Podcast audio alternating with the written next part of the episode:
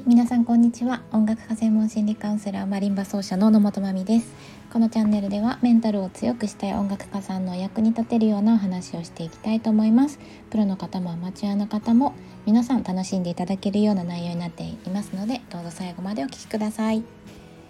はい今日のテーマはですね、えー、発表会の講師演奏を成功させるポイントをお話ししてみたいと思います。えー、私に、えー、ご相談をくださる音楽家さんの中には自宅や音楽教室で先生のお仕事をされている方もすごく多いんですね半分ぐらいはそうかなと思うんですけどもその方々からのご相談で本当に多いのが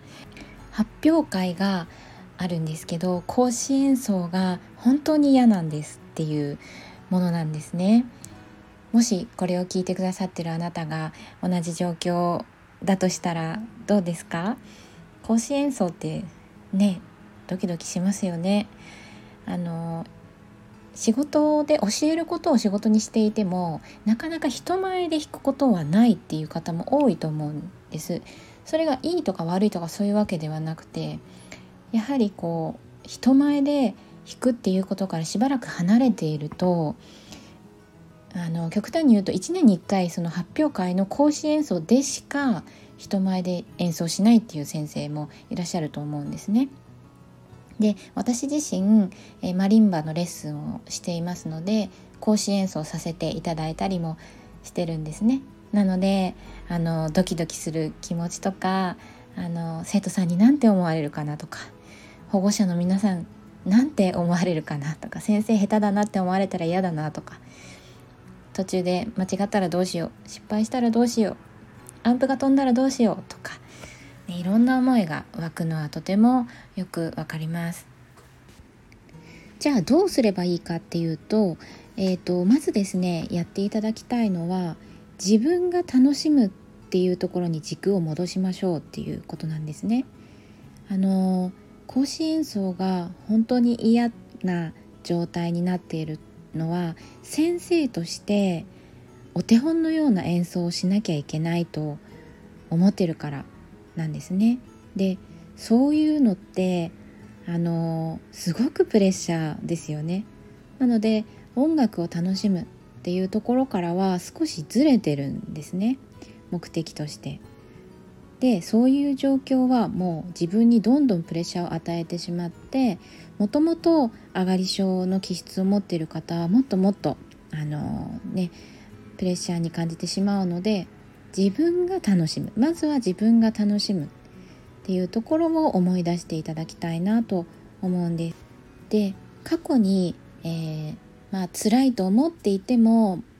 発表会になったらなんとか頑張って講師演奏をしてきたという方はあんなに怖かったのにちゃんと舞台に立って弾けた自分って偉かったなっていうふうにちゃんと自分を一旦認めてあげてほしいんですね。それをしないとどんどんもっとだダメなんだから頑張れっていうふうに自分を追い詰めちゃうのでこれまでもやってきた経験があるのであればあ私偉かった。あんなに怖かったのに生徒さんの前で頑張って弾いたなっていうのを一回ですねあの自分の生徒さん褒めるような感じで一生懸命ですね自分のことを認めてあげてほしいなと思います。そうすることで自分を応援する気持ちが湧いてきますし自尊心とかですね自己肯定感もあの復活させることができます。あともう一つは、えー、なかなか人前で弾くような、えー、機会が日常にない場合は本番に強い自分を育てるっていう意識を持ってほしいんですね。録音録画でもいいですし人にちょっと聞いてもらうとかそういうのでもいいのでいきなりその講師演奏だけで100点満点花丸を目指すんじゃなくてもう普段からコツコツと自分を育てるっていうことをぜひやっていただきたいなと思います。どうしてもですね音楽を真剣にやっていく中で完璧主義になっちゃったりとかやるならうまくやらなきゃいけないとかこれだけ長く楽器を弾いてるんだからとかそういう思考になってしまいがちですけどそれをだんだんね緩めていくことでまたワクワク楽しく演奏することができるようになりますので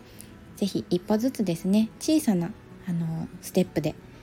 自分を育てていってほしいなと思います。はい。では今日は発表会の講師演奏を成功させるポイントということでお話ししました。最後まで聞いていただきありがとうございます。また聞いてください。